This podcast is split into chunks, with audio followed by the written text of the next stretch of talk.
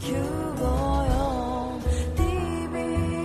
ラディオ TBS ラジオ、ポッドキャスティングをお聞きの皆さん、こんにちは。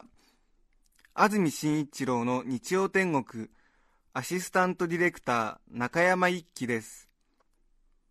日天のポッドキャスティング、今日は3回目です。本放送と合わせてぜひお楽しみください。それでは、8月5日放送分、安住紳一郎の日曜天国、番組開始から10時23分までの放送をお聞きください。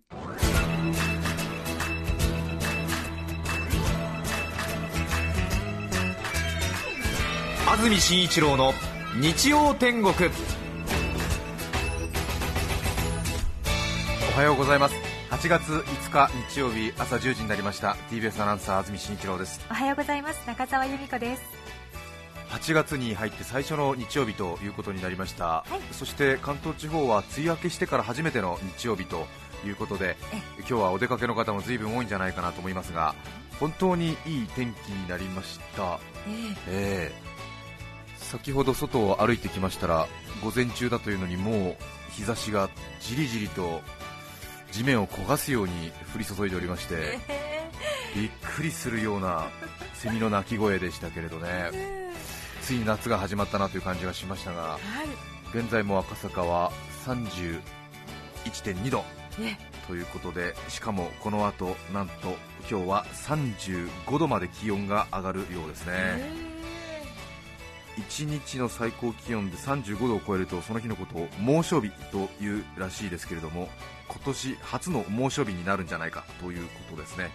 さらに出ました。暑いといえば群馬県熊谷。熊谷は本日37度の最高気温の予想が出ていますね。埼玉県ですね。熊谷の方大変失礼いたしました。そうですね。そうですよね、ええ。ー群馬も暑いんですけどね。埼玉熊谷も暑いですもんね、ね37度ということですね。うわあ海に向かう方山に向かう方ね多いんじゃないかなと思いますがとりあえず私は今日もマイクに向かうという感じですけども。はい。午後は変わりやすい空模様でにわか雨や雷に注意ということですね、はい。もうこれは夏ですといつも一緒ですね。特に北部山沿いでは激しく降る恐れがあるそうです。ご注意いただきたいなと思います。一応天気的には不安定なちょっと天気なんだそうです。気をつけていただきたいと思いますにわか雨や雷が今日は北部山沿いでは激しく降る恐れがあります。それにしてもいい天気ですね。えそうですね。うーん。へー。行楽日和で多分海に向かう方なんかも多いんじゃないかなと思いますけれどね。はい。街も結構人が出てましたね。昨日表参道で仕事をしてたんですけども、結構やっぱり人が出てて車も出てましたね表参道から赤坂まで普段ですと車で15分かかるかかからないかぐらいなんですがすね。昨日は35分ぐらいかかりましたからね。そうですか。随分車も人も出ているなという感じがありましたがえちょっとねえ。夏本格的な夏の到来が遅かった分だけいよいよ8月に入ってみんな動き始めたなという感じありますけどね。えそうですね。ええ。待ってましたという感じでしょうか。とにかく暑いですけどね熱中症などにも注意していただきたいと思います。そして午前中はどうぞラジオにお付き合いいただきたいなと思います、さらに海に向かう車の中のラジオなんかも FM ではなくてぜひ AM ラジオにお付き合いいただきたいなと思います。思います。さて、えーと8月、おとといですね、えー8月3日、えー金曜日ですね、はい。えーと8月3日はハサミの日、えー蜂蜜の日でもあるんですけども、えー不詳、私、安住紳一郎の誕生日でもあるんですね。そうですそうです。おめでとうございました。大変恥ずかしながら、えー不詳、私34歳になりまして、えはい、え いかがお過ごしでしたかお誕生日は。普通の金曜日で、まあ、仕事もあり、え。何にも変わらないただの金曜日だったんですけれども なぜか少し多めに洗濯をした日ということになっておりましてですねえーとやはり34歳にもなるとさんそんなね華やかな予定も入って いなくてですねまた家族もいないものですから、えー粛々と、えー誕生日を迎えたという感じなんですけれどもね。かといって今日誕生日なんだよねなんて言ってですねこう電話とかしづらいじゃないですか。なのでごくごく普通の一日を過ごしてしまったという。また逆に寂しさを紛らわすためにあえて普通のことをし続け選択をしたというそういう一日になりました。そうでしたか、はい。蜂蜜の日。そうですね。蜂蜜の日とハサミの日とハサミの日して、ええー私は覚えてるんですけれども。ただあのちょっと一つ気持ち悪い話がありましてですね。なんだろう。これは大抵お話しすると皆さんがとても気持ち悪がる話なんですけれども私がここ10年ぐらい10年じゃないですね56年ぐらいずっと8月3日にしていることがありまして、ええ。ー別にこれは話すつもりはなかったんですけども昨日あまりにも衝えー一昨日あまりにも衝撃を受けたので一応ちょっと皆さんと気分を共有してみようかなと思うんですがええ。本当に気持ち悪い話ですからちょっと鳥肌が立つぐらいちょっと気持ち悪い話なんですが、え。えー私が22歳ぐらいの時にですね付き合っていた女性がいましてですね、うん。えー彼女も実は誕生日が8月3日だったんですよ。それでこう何か運命を感じて付き合い始めたんですけれども まあ本当にちょっとした錯覚でおよそ半年後ぐらいに別れてしまうことになるんですが えーそれでもなかなかね自分と同じ誕生日の人と付き合うっていう機会ってないですよね。ええ機会ってないですよねって別にそれを望んで探してるわけじゃないですけども。そんなにねええ珍しいことですよ、かなり、ですごくお互いにそれが印象に残っててうんあの疎遠になってからもお互いに8月3日に電話をし合う習慣がまだ残ってるんですよね、ええ。ええ。ここが気持ち悪いポイントなんですけれども。素敵ではないですか？素敵ですか？素敵じゃないと思いますよ、どうですえか、え別れた者同士が電話し合ってるんです。よ、ええ。傷の舐め合いとも言われておりますが、ええ。別れてからねちょっとねあの人気が出始めるって私の傾向もあるんですが、ええ。全部食べ終わってから体にいいっていうナチュラルハウスみたいな男だって言われてるんですが、ええで彼女とは生まれた日が一緒ということもありまして8月3日には必ずあのなんかどちらともなく電話をし近況報告し合うという、ええー慣習がありましてですね、えええ欠かさずですか？ー欠かさずっていうかなんか何なんでしょうかね、うん。えーで別にそれがあのどうのこうのというわけじゃないんですが彼女はもうとっくに結婚をして出産もしておりましてですね、ええで一昨日もですね電話がかかってきまして、え？あごめん電話をしたんだ。ちょっと見え張っちゃいました。ちょっとねごめん申し訳ない。ニュアンスごまかそうと思ったけれど、え うんしちゃった。ーそうですよね。はい。はい、すいません。でご結婚されてるんでなるべくあの午前中とかに電話をしてねこう横島な気持ちがないことをアピールしつつですわ。日の高いうちに、えー日の高いうちに電話をしですね、はい。えーでまあ近況報告。本当10分ぐらいなんですけどね、ええ。ー、そしたらなんかは今年もかかってきたみたいな感じですよね。で去年はなんか あの留守電だったみたいな。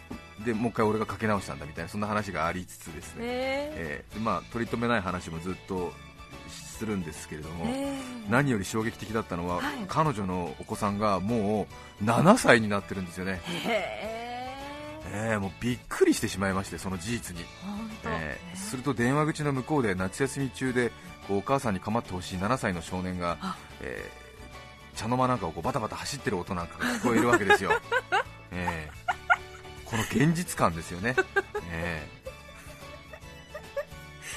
ー。うん。もう確実に日本語を話してるわけですよ、もう。後ろで、えー。人間としてねそうですね。えーそれで極めつけはですね、はい。なんかやっぱりちょっとお母さんがねこう電話で話しているのを見て、うん。ねえママ誰と話してるの？誰とお話ししてるの？ってなんかこう聞くんですよ。はい。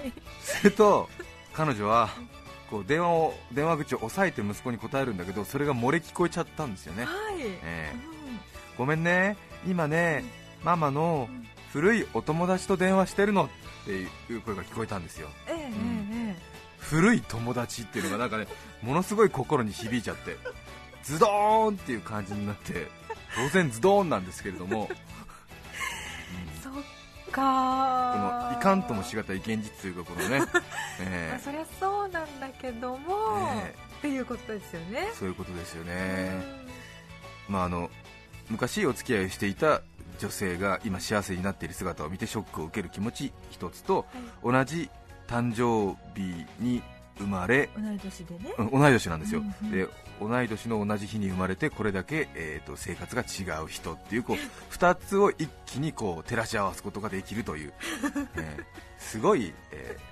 ーね、サンプルマッチみたいなことなんですよ。へえ、うん。で、まあ、結論楽しかったなということなんですが。そうでしたか、えーはい。ねですね、ええー幸せそうでよかったですね、えー、おめでとうって言い合って。そうですね、えええー。それでなんかちょっとなんかもう本当にただの主婦だからなんて言ってなんか華やかな世界で活躍しててなんてちょっとなんか刺激のあるような話してよなんて言われるんですけれども、え刺激のある話とか思って、うん。今日洗濯2回したんだけどみたいな。ー、うん。刺激的。刺激的っていうかね。ね。何の刺激もないって話なんですよね。番組にもたくさんあのメールをいただきましてありがとうございました。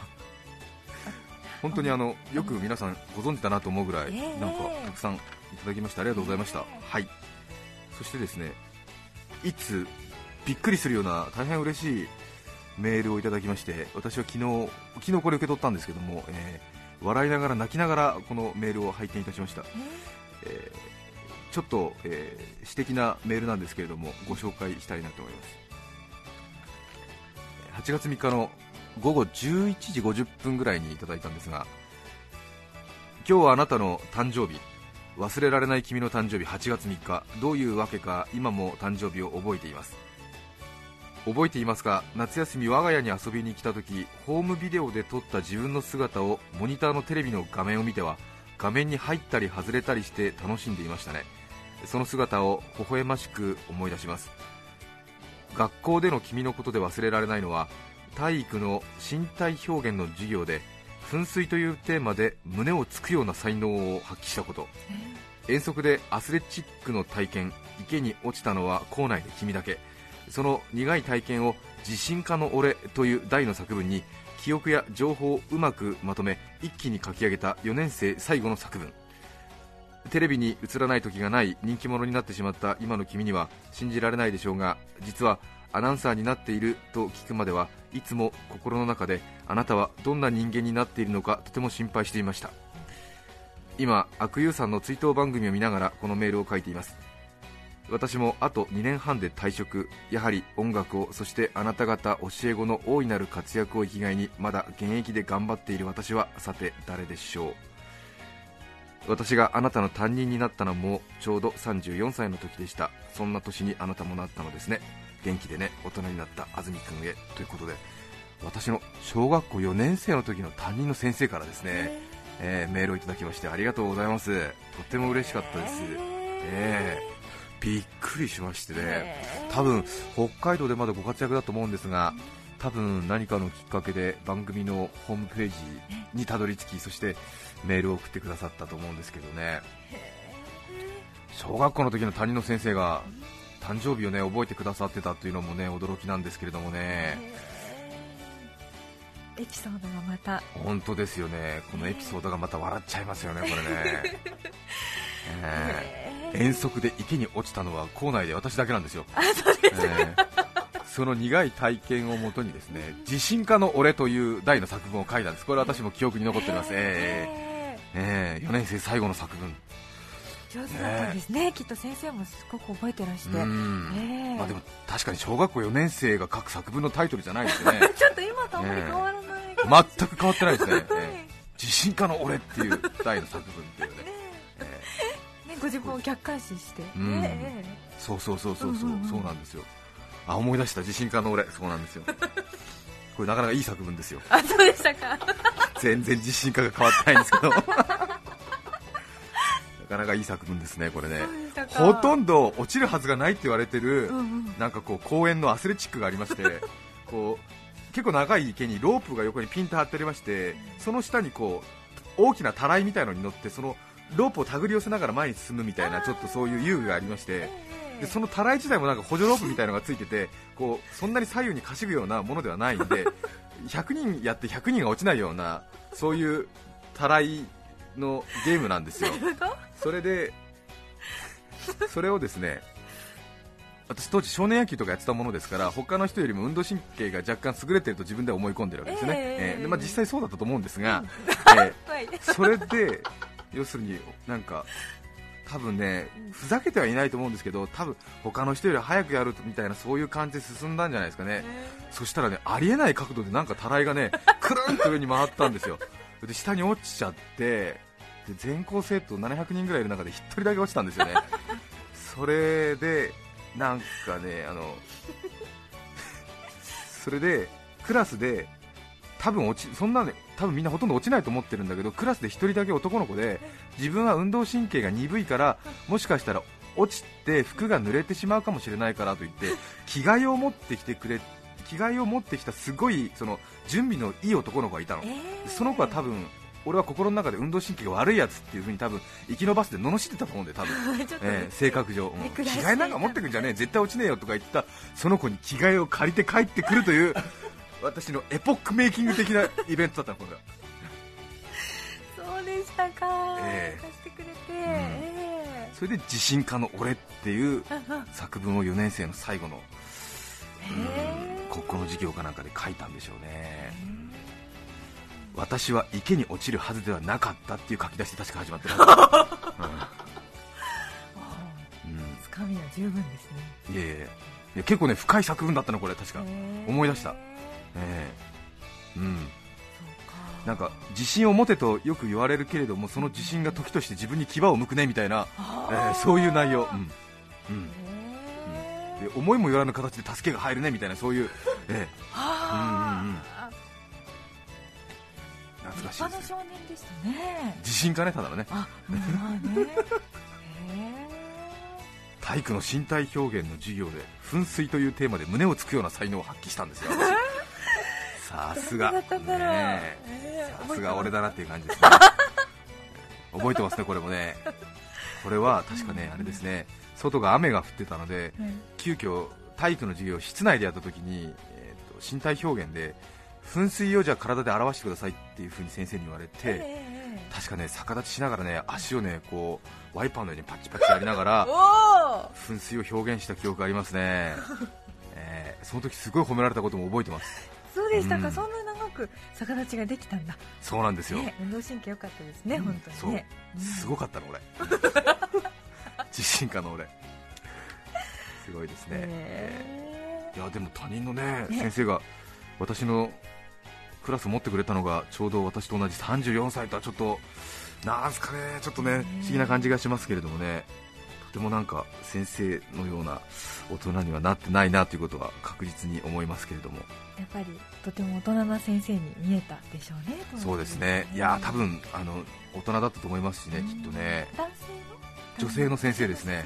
はい。ね懐かしいですね。とても嬉しく拝見いたしましたね。ねそっか。ね、10代とか小学生の時に20代、30代の人というのはとても大人に見えましたけども、ええ。実際ね自分が20代、30代になってみると大してね変わってないなっていうふうに思う時ありますし、まあ、それはだらしない生活を送っているせいかもしれませんがまた皆さんからメールを送ってもらってね拝見する限りでは、50代とか60代になってもね大したことなかったりする傾向が多いですからね。なんかお茶目なねことでいろいろね喜怒哀楽してらして、え。そんなに大きく人生っていうのはね、えー誕生日を何回過ごしても変わらないものなのかなというふうには思いますけれどもね、えーまあ旗から見るともう立派なおじさんだなという感じがしますけどね。また頑張って1年皆さんにお付き合いいただきたいなというふうに思いますそれでは大変長くなりましたが今日のメッセージテーマはこちらです。どうすればいいのかわからないこと。今日は皆さんにどうすればいいのかわからないことというメッセージテーマでメールをそしてハガキファックス電話をお寄せいただきたいと思います。ハガキじゃ間に合わないけどね。そうそうですね。平塚市のかっちゃんさん男性の方中学校2年生からいただきました。ありがとうございます。中学校2年生私のどうすればわからないことはこれです。私は将来西陣織の職人さんになって人間国宝になるのが夢なのです。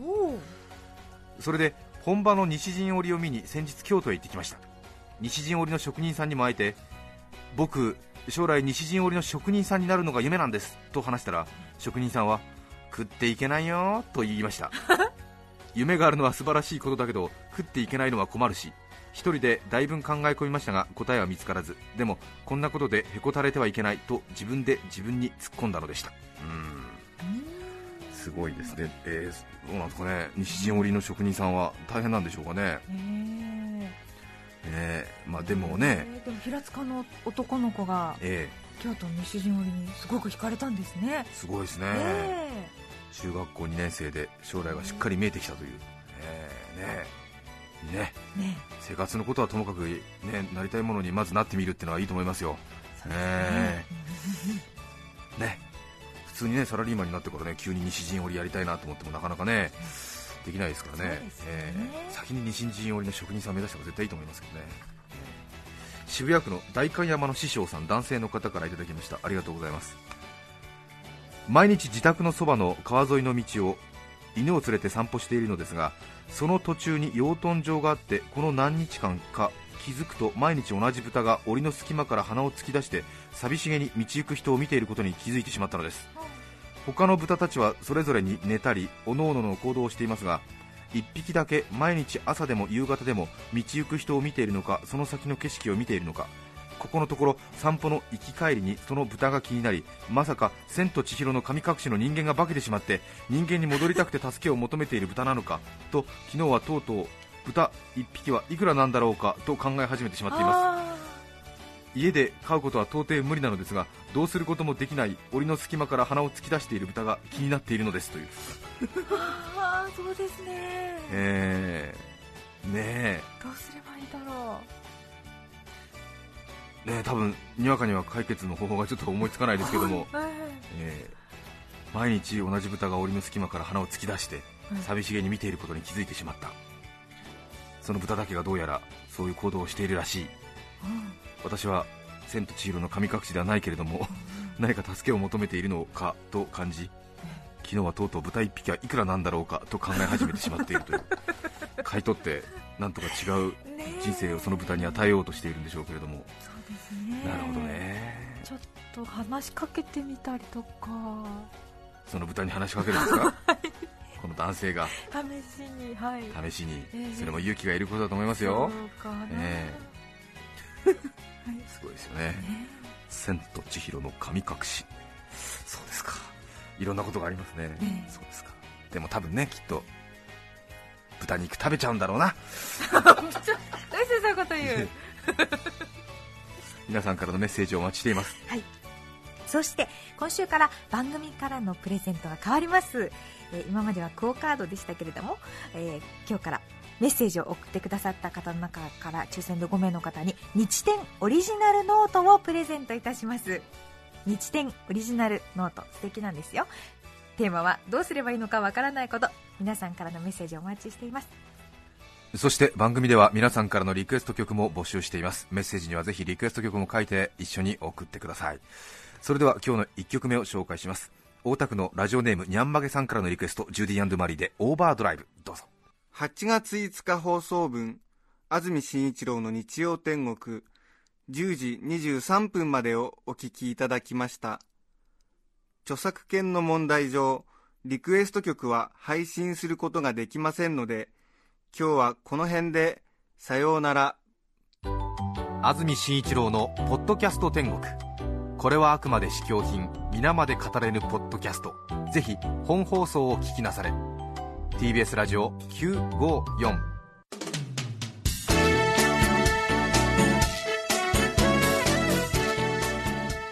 さて来週8月12日の安住紳一郎の日曜天国。メッセージテーマは「夏の苦い思い出」ゲストは缶詰評論家の高井千佳さんをお迎えします。では日曜10時 TBS ラジオ954でお会いしましょう。